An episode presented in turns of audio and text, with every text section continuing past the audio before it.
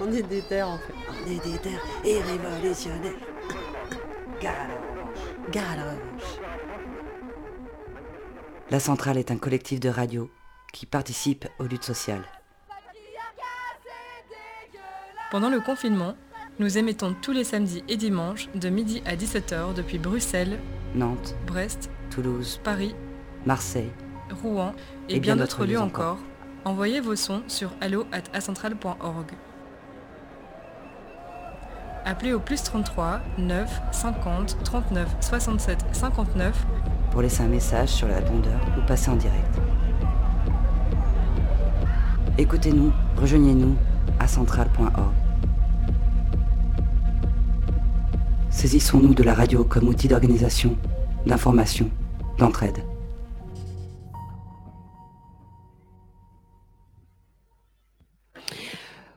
Bonjour, vous êtes toujours sur euh, la centrale. Euh, là, une centrale complètement éclatée en différents endroits de Nantes, de, euh, de la Ferté, qui est toujours aussi mystérieuse, et avec Geoffrey Dorn. Et je ne sais pas où tu es en fait. Je suis à Lyon, tout simplement. À Lyon, ben voilà. on couvre tout le territoire. Euh, on est parti pour une heure avant un, plateau en, trio et on vous retrouvera demain aussi de midi à 17h. Voilà, donc euh, les radios qui nous relaient, parce que c'est quand même euh, très important, Pinode, Mulhouse et Paris, DAB+, Radio Piquez à Brest, l'écho des cabanes Gers, l'écho des Garrigues, Montpellier, Radio MNE Mulhouse, Radio Campus France, donc en France, en différé, Radio Fréquence Paris Pluriel à Paris, donc on peut peut-être euh, faire un petit tour euh, là du plateau. Qui, est là. Euh, oui, alors on a, on a Fred qui est à la technique, qui qu'on va pas beaucoup entendre. En fait, Fred, quand on l'entend, c'est qu'il y a des problèmes. Voilà. Donc on l'aime bien, mais on n'aime pas l'entendre. Il y a Isa. salut, salut, salut. Il y a Thierry qui est avec nous, qui a une belle chemise rose. Bonjour, bonjour. Il y a Geoffrey donc. Salut. Voilà et Olive et nous. Et euh, Olive et, euh, et Gaël euh, et Anaïs à Nantes. Bon, mais voilà, on, vous laisse discuter maintenant. on vous laisse la parole, Isa. Ouais, on va, on va parler un peu images et culture visuelle et archives et traces à la radio, c'est bien, c'est intéressant. Avec Geoffrey Dorn. Et je voulais que... Salut Geoffrey. Salut. Euh, je voulais qu'on commence par euh, une petite présentation euh, de tes activités qui sont riches et denses. Qu'est-ce que tu es graphiste, designer? Tu peux nous en dire un peu plus en quelques mots? Bah, En quelques mots, pour faire assez simplement. bon, déjà, merci hein, pour l'invitation. Je suis hyper content de pouvoir échanger, discuter, réfléchir et puis, et puis aussi vous écouter. Surtout en ces temps, c'est important. moi, je suis donc designer, donc voilà, couper des gens, c'est un peu compliqué en ce moment. je suis designer depuis 15 ans, je fais du design graphique, du design numérique aussi beaucoup. Et puis, bah, j'ai fondé il y a 8 ans maintenant un atelier qui s'appelle Design and Human.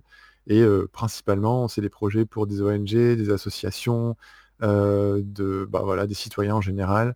Donc j'essaie toujours de faire bah, de mon design un design qui, qui cherche l'engagement, qui cherche aussi le, questionnement. Et donc bah, ça prend plein de formes diverses. Donc voilà, et à côté de ça, bah, j'ai un blog depuis, depuis longtemps maintenant, je sais plus depuis que je suis étudiant, donc ça remonte. et, donc c'est un peu via ça que je crois que tu, tu voulais me poser tes questions notamment. Carrément, tu m'as valu euh, une belle nuit euh, d'insomnie absolument magique. Désolé. Non, non, c'était délicieux. Pourquoi c'était délicieux? Parce que j'ai pu me plonger dans les archives de Leftovers. Euh, tu as fait un article dédié à cet endroit, à cet espace numérique d'archives sur ton blog. graphisme, j'ai plus l'adresse en tête. C'est graphisme.fr, sans, sans e à graphisme, tout simplement. Voilà, je te remercie. Et donc, j'ai découvert euh, ces archives euh, qui sont des archives euh, qui réunissent posters, éphémères, périodiques sur les luttes sociales, quelles qu'elles soient, hein, de l'anarchisme au mouvement punk, en passant par les mouvements LGBTQI+. Et donc, effectivement, c'est assez génial, c'est très facile. Alors, est-ce que tu peux nous, en dire un petit peu plus sur le fonctionnement? Euh, ce qu'on y trouve, comment ça marche? Alors ce, projet leftover.rs, donc L-E-F-T-O-V-E.rs, qui est un projet qui existe depuis 2007. Donc c'est un projet qui n'est pas, qui est pas tout récent, mais c'est une archive fabuleuse en ligne. a été créée par Mayday Rooms, qui est un collectif et un lieu aussi qui est basé à Londres, qui rassemble pas mal d'ouvrages littéraires sur euh, ben, tous les, mouvements euh, radicaux, euh, anti-oppressifs, les mouvements aussi sur les mouvements anarchistes, sur les désobéissances civiles, etc., etc. Et donc physiquement, ils ont déjà beaucoup, beaucoup d'ouvrages dans, bah, dans, leurs locaux à Londres. Et depuis donc 2007, ils ont ouvert un, espace en ligne qui s'appelle donc archive.leftovers, leftover.rs, pardon, vous retrouverez le lien sur le site. et dans cette archive, il y a je crois, plus de 60 000 documents, si je ne dis pas de bêtises. Il y a vraiment beaucoup, beaucoup, beaucoup de documents euh, euh, qui sont en open source, donc qui sont accessibles, qui sont distribuables, diffusables, copiables, euh, on peut, qu'on peut réemployer, etc., etc., remobiliser, réimprimer si on veut.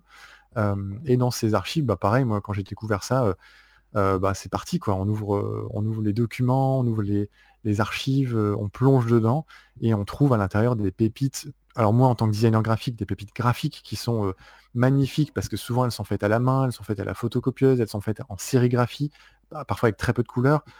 c'est des visuels aussi de lutte, donc c'est des visuels qui sont qui cherchent l'impact, qui cherchent le clivage, la confrontation, le slogan, le message fort. Et donc, bah, on a des, des, ouvrages qui sont qui sont magnifiques, qui sont fabuleux et qui sont hyper bien rangés dans cet outil parce que justement tout est classé par, par catégorie, par, par tactique de lutte, donc aussi par dans les tactiques de lutte, on retrouve les radios pirates, voilà, on retrouve le boycott, le sitting, on retrouve la désobéissance civile, on retrouve le squatting, le vol, le bombing, aussi toutes les questions sur les, les droits, tous les types de droits, droits des enfants, droits des, droits des animaux, droits de l'homme en général, droits des femmes, etc. etc. et puis aussi, on a euh, tout ça, c'est classé encore plus dans les mouvements sociaux, donc sur le communisme, l'anarcho-syndicalisme, euh, le léninisme, etc. Donc on est vraiment, euh, tout est hyper bien rangé. Si vous voulez faire des recherches, parce qu'ils sont évidemment un outil de recherche, on peut tout à fait se plonger pour aller taper des mots-clés, chercher, rentrer dans les catégories et tomber sur des ouvrages. là, le dernier que j'ai sous les yeux, c'est Action, Action, euh, c'est un journal euh, bah, militant qui a été créé en, mai 68 hein, euh, par Jean Chalit. Et bah, eux, ils appelaient la grève générale et l'insurrection permanente. Et, là, on retrouve l'intégralité des archives qu'on peut consulter dans son ordinateur de, bah, de, ces ouvrages, de ces journaux Action.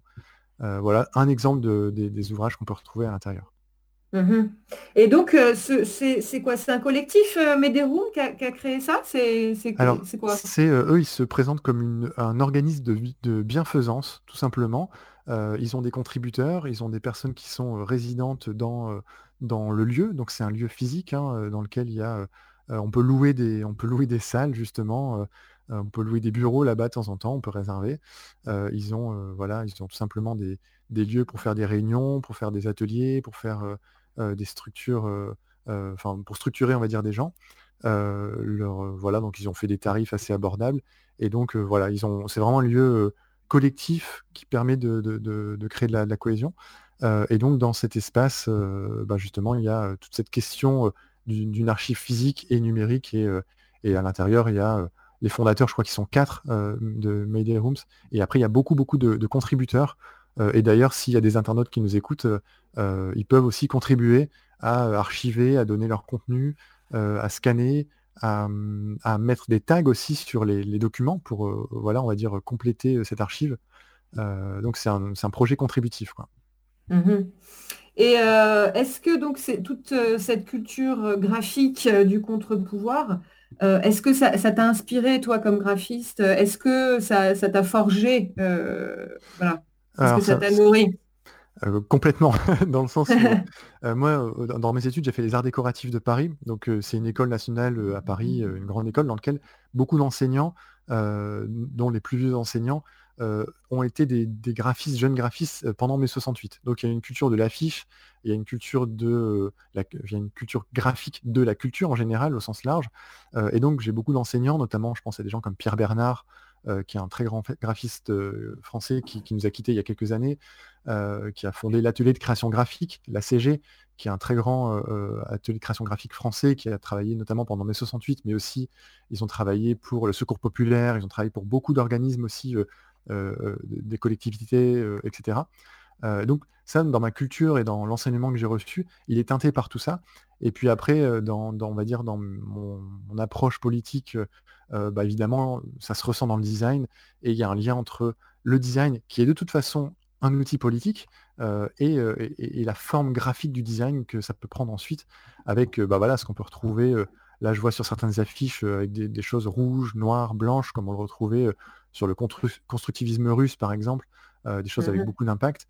Et, il y a plusieurs années, alors j'ai arrêté le projet il y a quelques années, j'avais lancé un projet qui s'appelle jaffiche.fr, j a 2 f i c h efr tout simplement, dans lequel j'essayais d'aller commenter l'actualité ou de la mettre en exergue avec des affiches parfois, on va dire, assez fortes, assez graphiques, un peu qui pourraient être très déconnectés des, éléments graphiques qu'on voit dans la rue, qui sont souvent des éléments graphiques du marketing ou de la communication publicitaire, qui cherchent à nous vendre des trucs. Euh, bah là, il n'y a aucune vente de rien. C'est au contraire des, affiches qui cherchent à nous faire penser, à nous faire réagir, à nous faire réfléchir, voire à nous, à nous révolter, à nous agacer, à nous faire nous, nous, exprimer d'une façon ou d'une autre quelque part. Mmh Alors, il y a plusieurs choses intéressantes dans ce que tu m'as dit. Là, le design est un outil politique. Euh, quelques mots pour euh, étayer cette, chose que tu cette ben, proposition pour moi, c'est, enfin, de par ma réflexion, mon éducation et la façon dont je pratique le design, c'est un outil politique dans le sens où il, est, il est dans les mains des gens. En fait, les objets qu'on utilise, les images qu'on donne à voir aux gens, les, propositions que nous, designers, faisons aux citoyens, on vient quelque part leur donner de quoi rêver, de quoi manger, de quoi utiliser, de quoi se vêtir parfois, etc. Et tout ça, ça vient guider un peu la vie des gens, ça vient modifier la vie des gens, etc. Donc forcément, c'est politique dans le sens où on a, quand on se demande est-ce qu'on veut le bien des gens pour qui on travaille? Est-ce qu'on veut le bien du client qui nous fait travailler? Et, qu'est-ce que c'est vouloir le bien de quelqu'un? Et ça, c'est éminemment politique. Est-ce que le bien, c'est plutôt le confort? Je ne suis pas persuadé. Est-ce que le bien, c'est plutôt l'autonomie de chacun? Ça, pourquoi pas? Est-ce que le bien, c'est aussi l'émancipation? De dire qu'en fait, si les gens demain peuvent se passer de design, bah, peut-être qu'on a gagné quelque chose, qu'ils n'ont plus besoin de nous, bah, tant mieux. ils auront grandi, ils auront évolué, et puis bah, nous, on pourra aller faire d'autres trucs.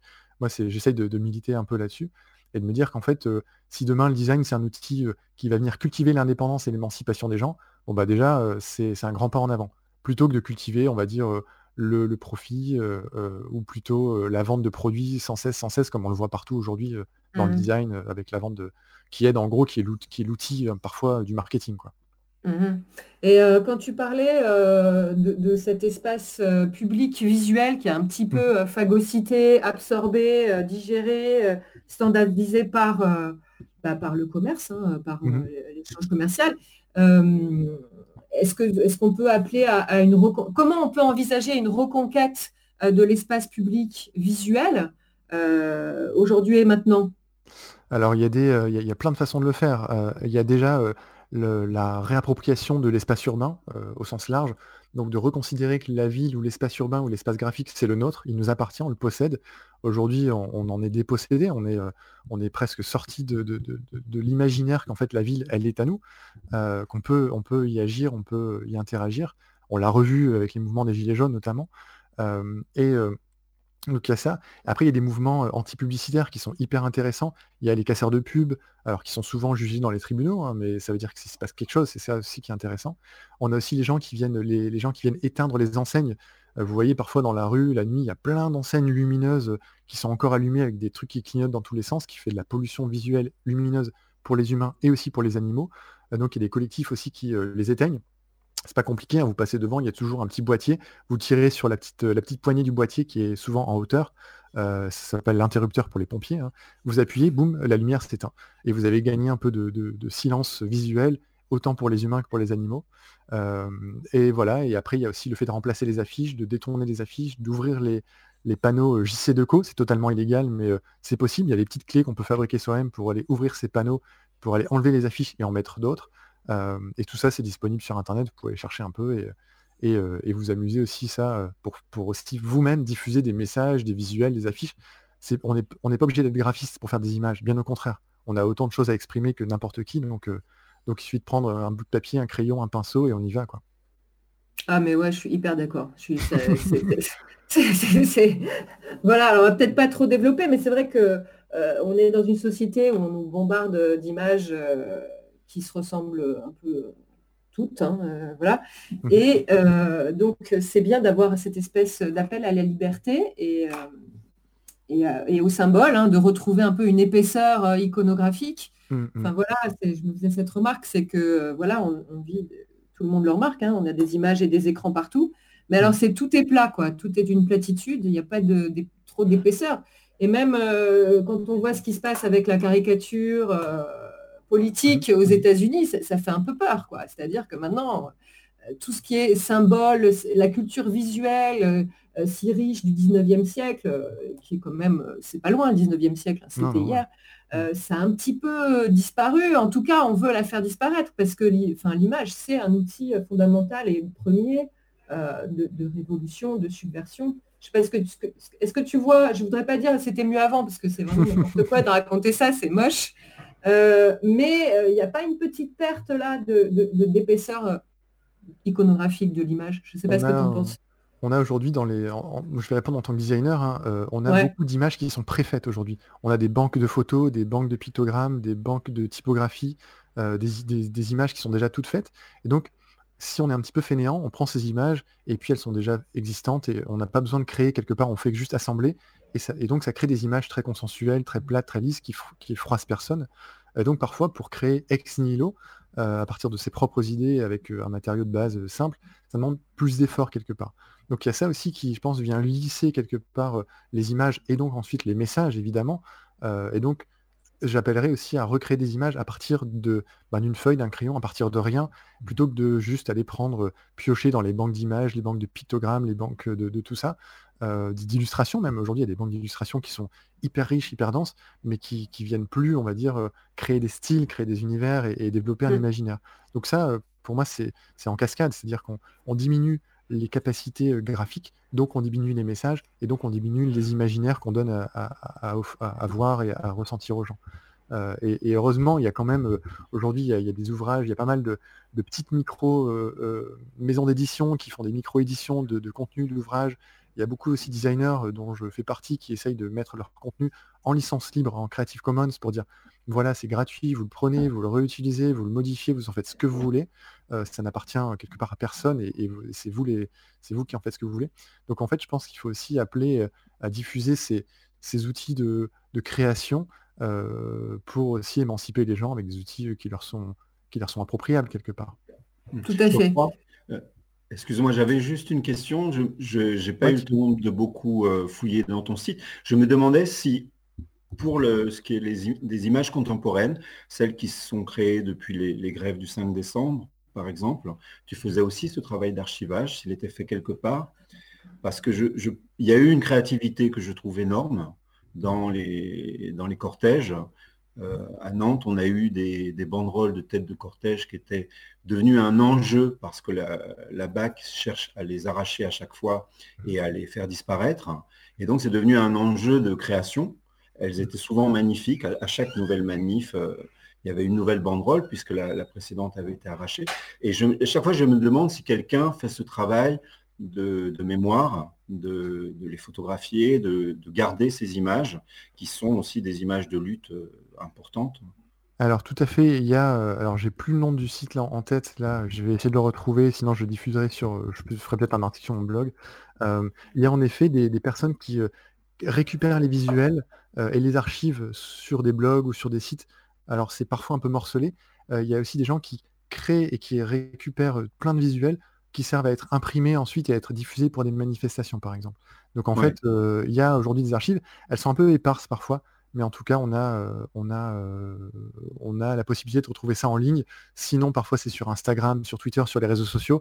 Aujourd'hui, ça se perd. Hein. Parfois, ça se disperse. On n'a pas l'équivalent du CIRA, hein, qui est le Centre international de recherche sur l'anarchisme qu'on a à Lausanne, par exemple, ou de cette fameuse plateforme dont on parlait tout à l'heure. l'équivalent global sur les mouvements contestataires en France. on a cependant aux Invalides à Paris, il y a le musée d'histoire contemporaine qui est, qui aux Invalides, à côté du musée de l'armée. il y a ce musée d'histoire contemporaine qui récolte et récupère des affiches françaises, notamment des affiches de mouvements politiques et culturels en France. Bah, alors justement, cette question de, l'archivage et des archives, elle est, fondamentale parce que, et elle est fondamentale pour les mouvements militants. Il y a des mouvements militants euh, qui directement euh, ne veulent pas en entendre parler, qui crament absolument euh, toutes leurs archives, qui ne laissent pas de traces, parce qu'on a un rapport avec l'archive, pour l'instant, qui est aussi un rapport avec l'institution et avec le pouvoir. Et ce qui est donc important dans dans ces archives de leftovers, c'est aussi le fait que tout le monde peut contribuer et s'en saisir. Et euh, je voulais euh, lire un petit peu euh, un bout de papier de Sam Boursier, qui, avec d'autres personnes, s'occupe de chercher et de construire ce que peut être un, centre d'archives collectif LGBT.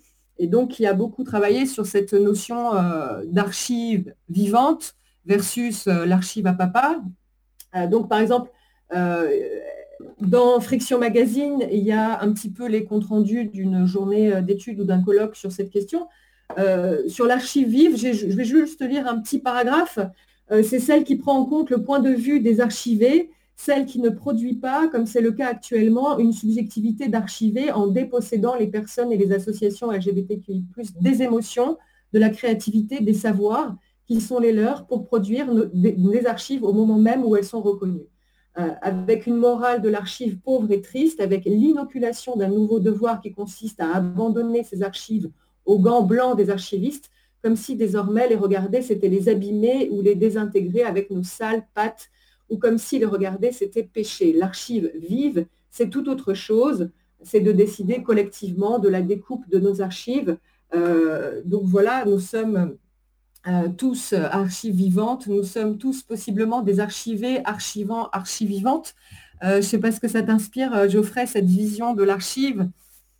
Alors justement, qui, détient l'archive, quelque part, détient le pouvoir de, la mémoire ou le pouvoir du, on va dire, du, symbole et, de, la, diffusion. D'où cette étymologie avec le, mot archive hein, dont tu parlais tout à l'heure, qui, est, qui est justement en lien avec la notion de pouvoir on a, euh, on a dans, ce rapport à l'archive, euh, là aussi c'est politique quelque part. C'est de dire qui ah, détient, complètement. qui détient le pouvoir, qui détient l'archive.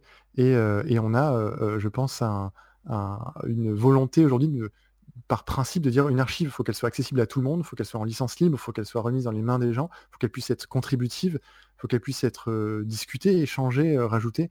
Et aujourd'hui, moi, les archives, je ne les vois que ouvertes et, euh, collectives. Il y a beaucoup de mouvements sur les communs en ce moment euh, qui, émergent, qui, euh, qui débordent aussi, qui viennent archiver le web, archiver des mouvements, archiver des projets, etc. Et dont l'objectif est vraiment de garder trace, d'une part, mais aussi de permettre la reproductibilité de certains projets, de certains mouvements, d'une certaine façon de penser.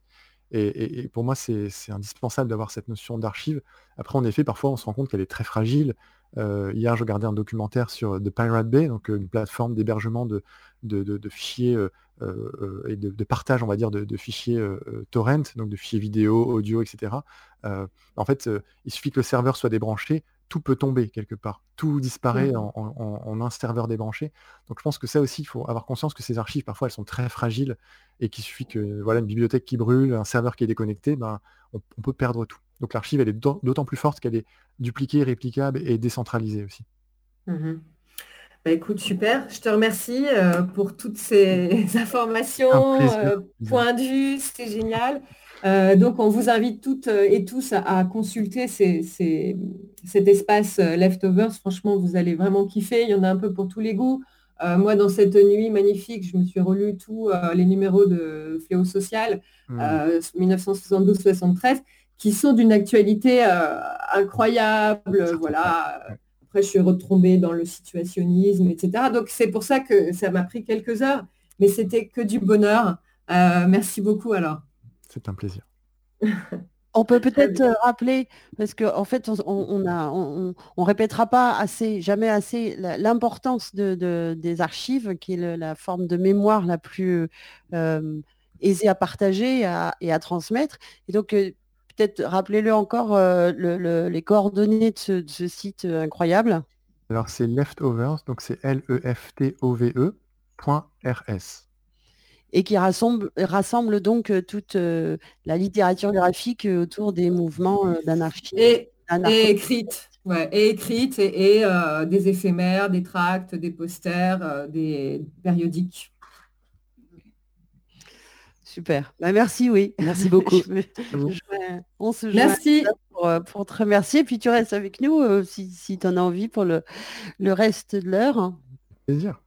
Et on va, on va se, détendre euh, un petit peu avec, euh, avec Purcell.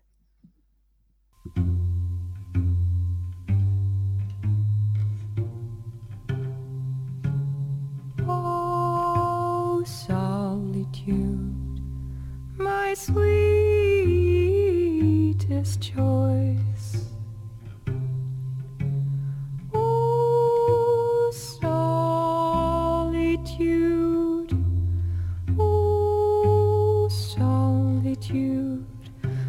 My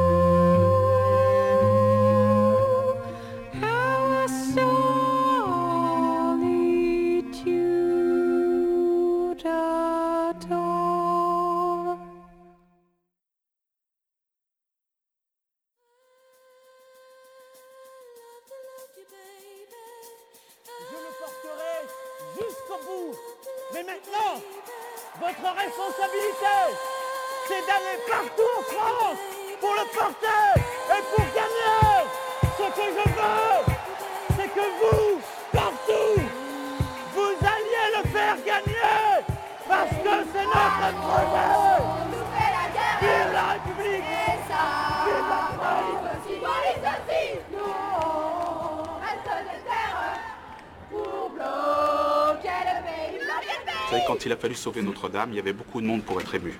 Là, il faut sauver l'hôpital public qui est en train de flamber à la même vitesse que Notre-Dame a failli flamber. Ça s'est joué à rien. Et là, en ce moment, ça se joue à rien. Voilà, j'ai pas d'autre chose à dire pour l'instant. Donc je compte sur vous. Ah oui, vous pouvez compter sur moi. Et vous pouvez L'inverse reste à prouver. La centrale. On est toujours sur la centrale. Euh, notre président nous, a essayé de nous expliquer pas mal de choses euh, lundi 13 avril, euh, des choses qui, qui n'avaient pas beaucoup de sens, mais on, on a quand même essayé de comprendre parce que parce qu'on, à, à force d'être invoqué comme, euh, comme ses compatriotes, on, on- on veut bien l'accompagner, on veut bien l'aider, et, euh, et, euh, mais ça commence par comprendre ce qu'il ce qu'il voudrait. Alors moi, j'ai pas trop trop bien compris pourquoi euh, il fallait que les écoles reprennent, mais pas les facs et pas les bars. Alors, on a fini par m'expliquer assez gentiment que c'était plutôt pour que les gens retournent travailler, parce que c'est quand même ce qui est important.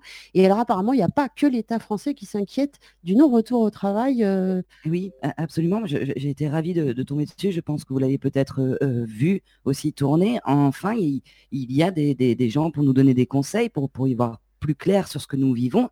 Et du coup, le centre patronal euh, suisse nous donne une vision, nous, nous, nous, nous- dit de prendre garde à trop de bonheur, j'ai l'impression. Donc, je, vais lire quand même leurs leur, conseils un peu paternalistes. Et heureusement qu'ils sont là parce qu'on avait, avait en fait bien compris, mais bon, ils nous le redisent ils nous éclairent quelque part. Donc, je vous lis euh, leurs mots. Il faut éviter que certaines personnes soient tentées de s'habituer à la situation actuelle, voire de se laisser séduire par ces apparences insidieuses. Beaucoup moins de circulation sur les routes, un ciel déserté par le trafic aérien, moins de bruit et d'agitation, le retour à une vie simple et un commerce local, la fin de la société de consommation. Donc moi, pour l'instant, ben, je trouvais que c'était pas mal, mais ils ne sont pas d'accord, ils ont une autre vision. Cette perception romantique est trompeuse, car le ralentissement de la vie sociale et économique est en réalité très pénible pour d'innombrables habitants qui n'ont aucune envie de subir plus longtemps cette expérience forcée de décroissance. Ok. La plupart des individus ressentent le besoin, mais aussi l'envie et la satisfaction de travailler, de créer, de produire, d'échanger et de consommer. On peut le faire plus ou moins intelligemment. Alors on peut être, euh, voilà, c'est bien de, des fois de ne pas avoir trop d'intelligence. Je ne sais, sais, pas pourquoi, mais bon. Et on a le droit de tirer quelques leçons de la crise actuelle. Mais il est néanmoins indispensable que l'activité économique reprenne rapidement et pleinement ses droits. Alors, je, quand même, je, je précise, hein, parce que que c'est pas une parodie, c'est vrai, c'est un vrai texte, c'est écrit très sérieusement et, et de façon, j'ai l'impression un peu alarmée par ce centre patronal suisse qui est, en gros, alors, euh, je suis allée euh, voir parce que le centre patronal déjà, ça, ça, faisait un bon, ça fait pas trop rêver, mais je, voulais être sûr que ce soit pas une blague. Et euh, je tombe sur notre mission. Alors, leur mission, alors je cite parce que c'est quand même très beau, l'entreprise au service des entreprises et de l'économie privée. Alors du coup, on comprend un peu mieux, mais c'est quand même assez extraordinaire qu'il il décrivait quand même assez, enfin c'était quelque chose de beau qu'il décrivait, et pour eux, ça, ça, on dirait que c'est incroyable et qu'il faut surtout pas tomber euh, là-dedans. Et ils ne s'en cachent pas. Je trouve ça assez, euh, assez merveilleux. Donc je sais pas, euh, Thierry, si tu voulais faire écho ou dire, ben, on a un peu les mêmes à la maison. Je ne sais pas. Ouais, je suis, je suis forcément allé voir du côté du Medef. Parce oui. qu'en en fait, on assiste à quoi? On assiste à une union sacrée de, du patronat et des gouvernants pour, euh, pour relancer l'économie nationale. On entend le mot national tout le temps maintenant. Euh, les frontières sont fermées, chaque pays euh, roule pour sa propre logique. Et, et du côté du MEDEF, c'est il y a plein de mots nouveaux qui surgissent, de la poésie expérimentale. Par exemple, je ne sais pas si vous avez remarqué le mot surtravailler. Ah non, celui-là, je ne l'ai pas. Alors, le MEDEF utilise beaucoup le mot surtravailler et il prépare, euh, enfin, tous ces textes de communication, le mot revient, il faut se préparer à surtravailler.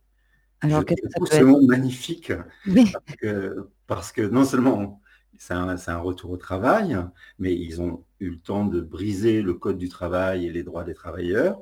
Et maintenant, on va plus seulement travailler, on va surtravailler. Et euh, Pour pouvoir de nouveau surconsommer. En fait, on va être des, des, des surhommes. Des surhommes. Voilà, je n'avais pas fait le lien avec la surconsommation, mais je ne pense pas que le pouvoir d'achat, va, ça va être un surpouvoir d'achat, mmh. mais ni un sursalaire, mais en tout cas, cette notion de surtravailler, elle est, elle est inquiétante. Il y a Patrick Martin, qui est le président délégué du MEDEF, qui, parle, qui dit on ne demande pas un sacrifice aux travailleurs, mais un coup de collier. Et ce mot, le coup de collier, c'est, quelque chose euh, qui fait penser aux chiens, aux, animaux qu'on a servis. Et c'est tout ce nouveau langage que, je, que j'ai trouvé assez édifiant. Et euh, alors, le, président du MEDEF, hein, Geoffroy Roux de Bézieux, lui, il est plus soft et je pense qu'il est, il est mieux conseillé. Il doit avoir un, un panel de conseillers autour de lui. Donc, il dit travailler un peu plus.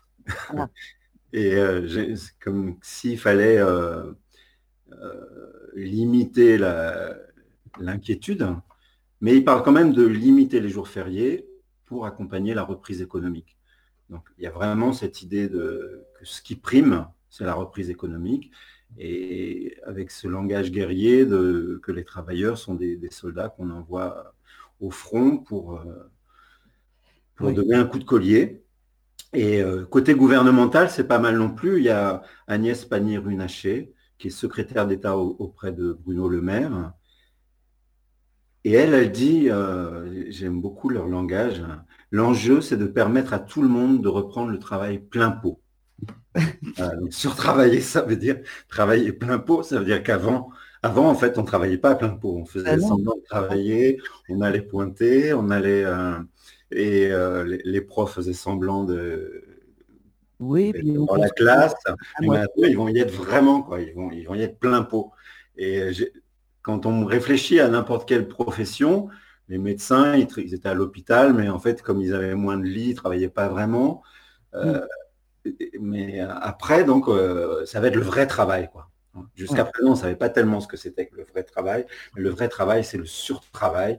Et et ça commence le 11 mai. Le 11 mai, on va découvrir les joies du surtravail.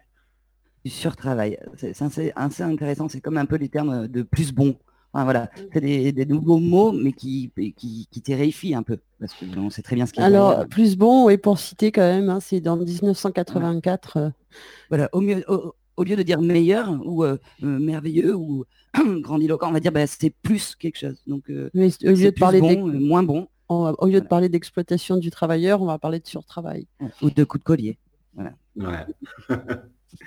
Et euh, en fait, je me dis que ces, ces termes qui, doivent être euh, vraiment euh, sous-pesés par, par le patronat dans sa communication, si on les déchiffre, je, je, pense que ça annonce quelque chose qui va être très brutal. C'est-à-dire que ce retour au travail, ça va être brutal pour tout le monde. Les enfants vont être à l'école, enfermés dans les écoles, puisque il n'y aura pas de cours de récréation, par exemple. Hein. Ça va être des écoles euh, où ils vont être par petits groupes. Hein. Ça ne va pas du tout être la même école qu'avant. Euh, mm. La continuité pédagogique, elle va s'arrêter le 11 mai et on va inventer une nouvelle école où il n'y aura pas de grands rassemblements, puisque c'est la, volonté d'isoler euh, même les écoliers. Euh, et, ce que je me dis, c'est qu'on a eu quand même pendant tout ce confinement une espèce de parade euh, des policiers et des militaires qui, euh, qui annonçait la couleur du retour au travail. On a eu les hélicoptères, les, drones, il y, a, tout le temps les gyrophares dans, dans, les rues désertes quand on se promène. Et cette présence policière qui parade en permanence, c'est comme une menace, hein, comme une menace qui nous annonce un retour à l'ordre. En fait, le surtravail, c'est le retour à l'ordre euh, qui, va être, euh, qui va être incroyable. Et, parallèlement, j'ai l'impression que les syndicats sont devenus invisibles. On les entend plus, les, oui. syndicats. Oui, tout à fait. Ouais, c'est vrai qu'on les entend plus du tout. Euh, oui. Enfin, si on entend la CGT un petit peu, tu Oui, on entend la CGT, mais surtout mm. euh, de l'inspection du travail. Et, là, justement, c'est ça qui, euh, qui alarme complètement. C'est que si la CGT, de l'inspection du travail, crie euh, attention, nous ne pouvons plus travailler, nous avons des pressions, eh bien, on imagine bien que les autres syndicats, dans les autres entreprises, vu que c'est un peu la débandade et que eh bien, on essaie tous d'être, de faire au mieux pour que ça, qu'on sorte de ce truc-là, eh bien, j'imagine qu'ils se disent peut-être, bon, pas tout de suite, on, là, on, on va faire avec ce qu'on a, mais il faut qu'on sorte de ce confinement. Il faut... Et là, on va se battre. C'est peut-être ça. Alors, euh, je ne sais pas, il faudrait euh, plus se renseigner. Mais moi, je suis allée voir sur d'autres sites de la CGT. Bon, euh, ils disent un peu les mêmes choses que nous, mais ils ne peuvent pas être encore dans un combat, je pense. Parce qu'on ne sait pas exactement qui est parti travailler, qui ne va pas travailler, qui, subit des pressions, vu que l'inspection du travail ne peut plus faire son mm, travail.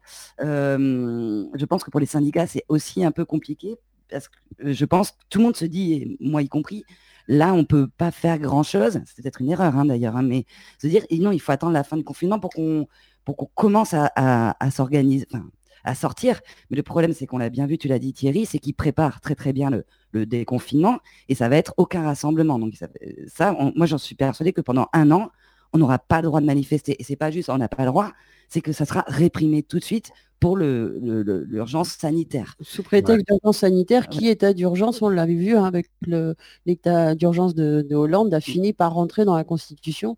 Qu'est-ce qui nous attend avec cet état d'urgence sanitaire? Voilà, parce que du, euh, du coup, ça, fait euh, écho parce que je, pensais là aux policiers qui, qui euh, a, tiré sur mon voisin.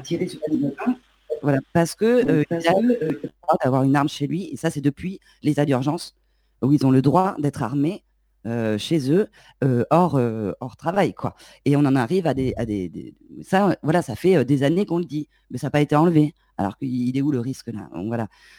ils préparent réellement, ils ont le MEDEF, l'État, par le côté sécuritaire, fait qu'ils ils ont réussi enfin ce qui tout le monde enfin, qu'ils espéraient depuis des années, c'est de ne vivre que pour travailler, que pour mmh. l'économie. Ils y arrivent là. Là, c'est exactement ce qui est en train de se passer. Ouais.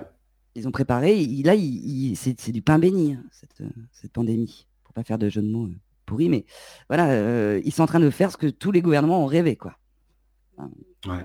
On se Alors qu'on en était euh, en février ou en début mars dans la rue, on en était au blocage de l'économie.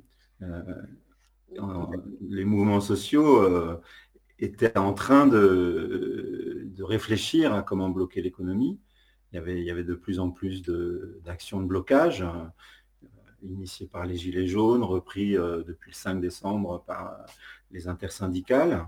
Et euh, quand on réfléchit à ça, on se rend compte que de la régression en un mois de confinement, bloquer l'économie, c'est presque un gros mot. quoi. C'est mmh. une atteinte à la sûreté nationale.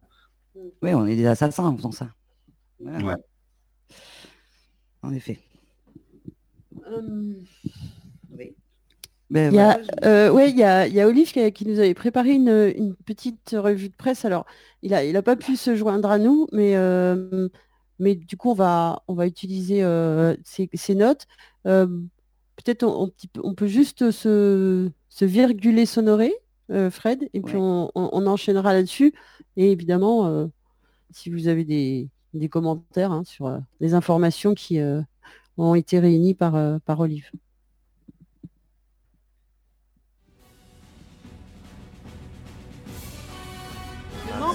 d'accueil des patients, on ne peut plus accueillir les patients. Vous avez raison. Donc il manque de lits. Il n'y a pas d'argent magique. Il n'y a pas d'argent magique. Il n'y a pas d'argent magique. Il n'y a pas d'argent magique. Non. Non. La centrale. États-Unis, où Trump veut déconfiner dès demain, malgré quelques 30 000 morts du virus. Une quantité assez impressionnante de grèves liées à la pandémie sont référencées sur paydayreport.com. Alors, je vous l'appelle P-A-Y-D-A-Y-R-E-P-O-R-T. Comme, bon, comme, je pense c'est bon. Oui, c'est comme, ouais, c'est bon. Pour les Américains, les lois fédérales ne garantissent quasiment aucun droit pour les gens qui bossent. Plus d'un travailleur sur trois est légalement contraint d'aller au taf quand il est malade. Quant au droit de grève, il est assez fragile. On note au passage que euh, depuis euh, fin mars, 22 millions d'Américains se sont inscrits au chômage. Quant à la grève des loyers, c'est un mouvement qui semble commencer à prendre de l'ampleur, du moins à faire parler dans la, dans la presse. Côté Amazon, l'AECJ, donc groupe d'employés Amazon, pour une justice climatique a appelé les ingénieurs et codeurs à ne pas se connecter à leur poste de télétravail le 24 avril pour protester contre des licenciements abusifs, notamment des salariés ayant refusé d'aller bosser dans les entrepôts où rien n'est fait pour éviter la contamination. C'est Amazon, hein, je pense que de plus en plus, ça fait, il fait figure d'ennemis de, euh, euh, nation, enfin, mondial. Quoi. Du coup, il, euh, enfin, là, j'ai à vérifier aussi, j'ai vu ça passer qu'il menacerait d'enlever ses sites en France. Eh ben ouais, euh, barre-toi. voilà. Tout à fait. C'est le pionnier du surtravail. C'est ça, le nouveau modèle économique mondial. En Suisse, à Genève, les employés de l'aéroport ont obtenu des mesures de protection après avoir déposé un préavis de grève. Dans l'un des chantiers de l'aéroport, des ouvriers ont dû se mettre en grève, notamment pour exiger la fermeture du chantier. Il y a eu un mouvement également des employés de la Migros, l'un des gros groupes de la grande distribution suisse, pour protester contre le manque de protection.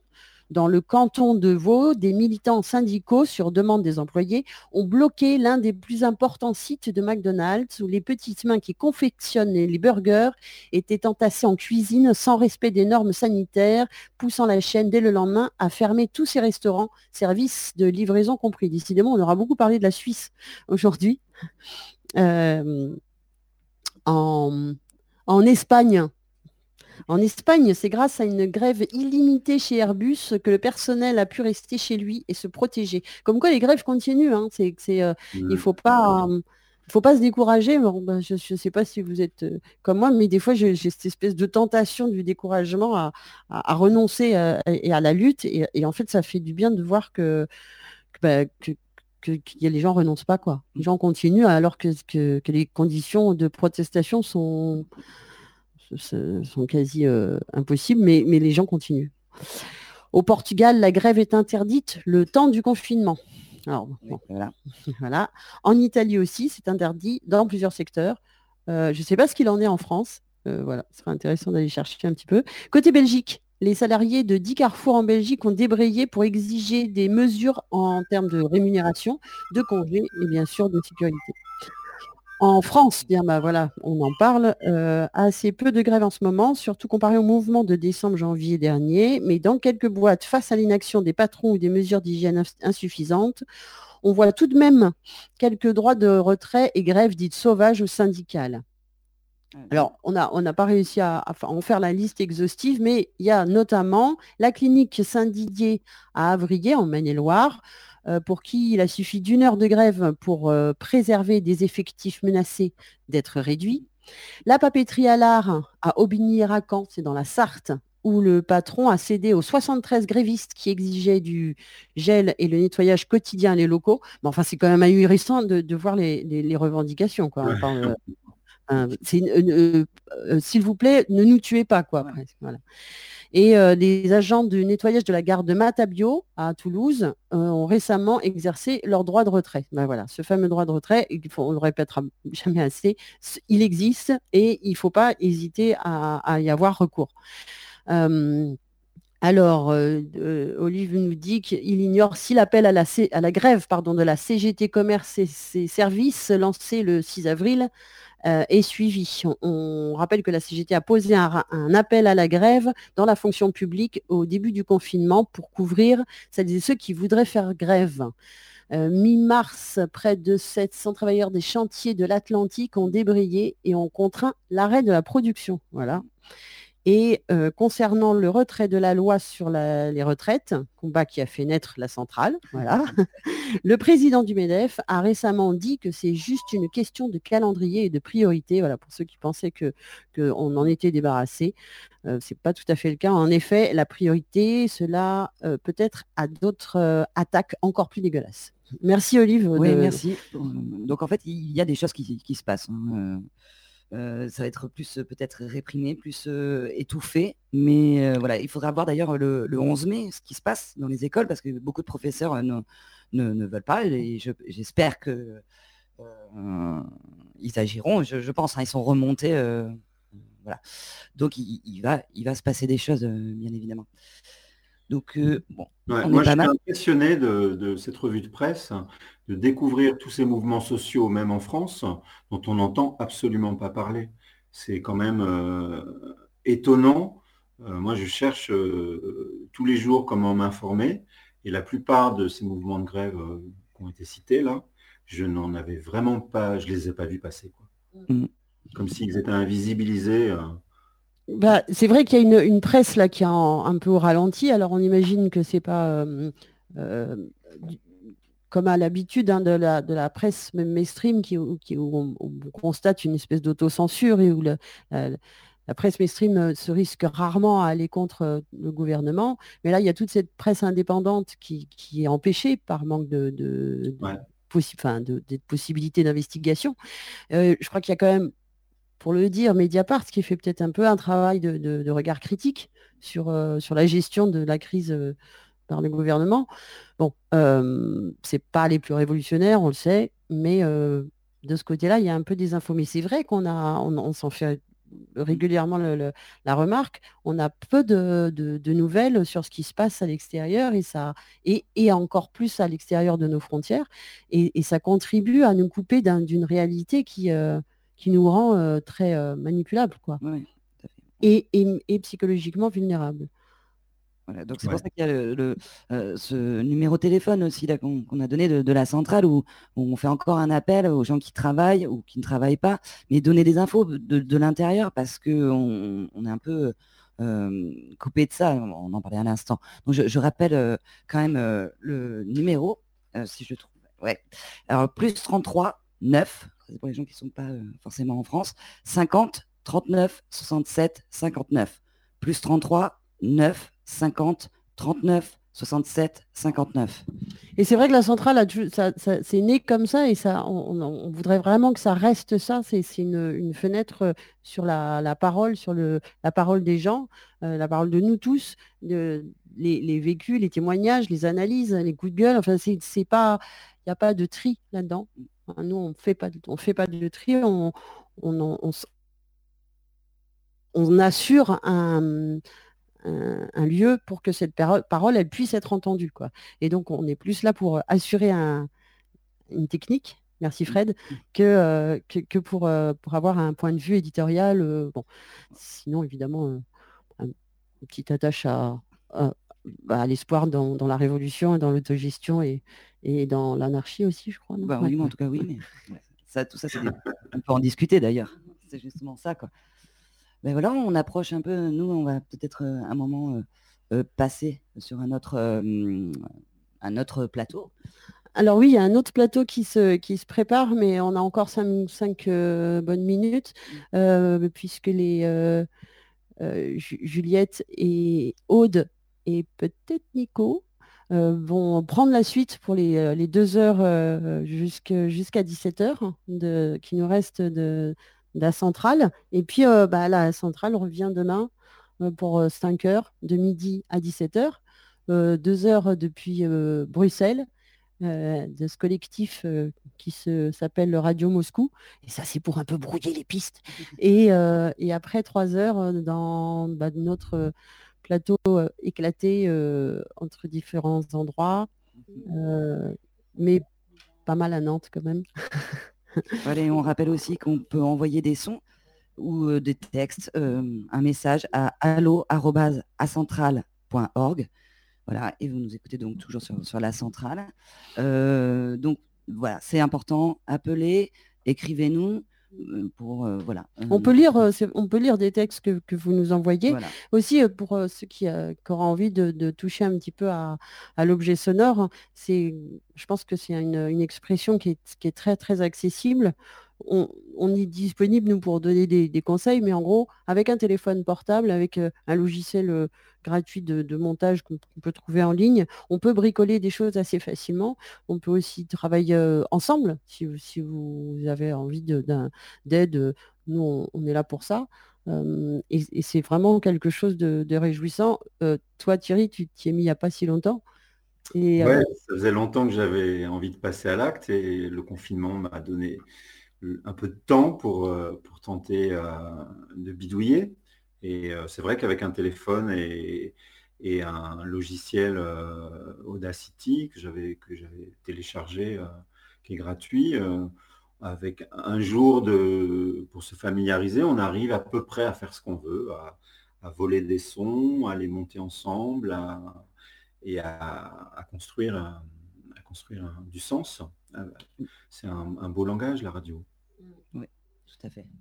et c'est un langage qui a souvent été un, un outil de, de lutte euh, et, et de, de réappropriation de, du, du- du- du discours, du langage euh, par, euh, par nous tous, quoi. Je peux intervenir deux minutes avant mon horaire? Ah, mais absolument, Ah, avec grand bah voilà. plaisir. Juliette. Bonjour Juliette. En fait, euh, comme vous parlez de radio, euh, du coup, euh, il y a une super série en ce moment sur euh, disjoncté.info. C'est un site qui fait partie du réseau Mutu, c'est-à-dire des réseaux de, médias indépendants, de sites web indépendants. Et, et ils font une série, en fait, depuis le début du confinement sur toutes les web radios, radios libres euh, qui émergent en ce moment. Et euh, alors, on va pas vous cacher que la centrale euh, va en faire partie. On a été sollicité pour répondre aux questions. Mais voilà, moi j'en découvre tous les jours des, des nouvelles et c'est vraiment chouette quoi. Il y a plein plein d'initiatives. Alors c'est aussi bien des émissions sur des radios libres que des web radios qui se montent de but en blanc pour la période du confinement. Et euh, c'est pas mal chouette quoi. Et disjoncté, donc ça vient de Dijon. Hein. Ouais. Ils sont basés Ouais. à Dijon, de, de ce petit jeu de mots. euh. Exactement. Ils sont, Disjoncté.info. nés, euh, ils sont nés au moment de. Ils sont, ils sont nés quand en fait? C'est quelque chose. Tu, tu sais, toi, Juliette? Le réseau Mutu en tant que tel, euh, je pense que ça doit dater d'une dizaine d'années, je dirais. Peut-être un peu moins. Mais euh, tout ça est à vérifier. hein. Euh, là, c'est ma, juste ma mémoire. Et, mais en revanche, ça s'est appuyé sur, sur des collectifs qui préexistaient. En fait, il y a eu toute la vogue des sites indie média, euh, donc don't, don't hate the media, be the media, ne, haïssez pas les médias, soyez les médias, qui est un slogan toujours très pertinent. Et après, il y a une déshérence en fait des, des- sites indie média pour plein de raisons, notamment des questions de modération, d'organisation interne et tout. Et euh, sont nés dans la foulée euh, tous, les, sites du réseau Mutu. Donc euh, Paris Lutte, euh, Rébellion, euh, Rébellion est- préexistait, je crois, à, la création euh, du réseau Mutu en tant que tel. Et euh, qui, a émergé pour fédérer un peu toutes ces initiatives, euh, mettre, euh, réfléchir sur des bonnes pratiques euh, collectives et tout ça. Bah voilà, Bah, ça va être euh, le Et on moment. arrête, euh, on arrête. Et moi, je, je vais passer sur l'autre plateau, du coup, euh, on prend la suite. On prend la Et, suite. Et Ouais. merci à vous. à plus tard. Ciao. Salut.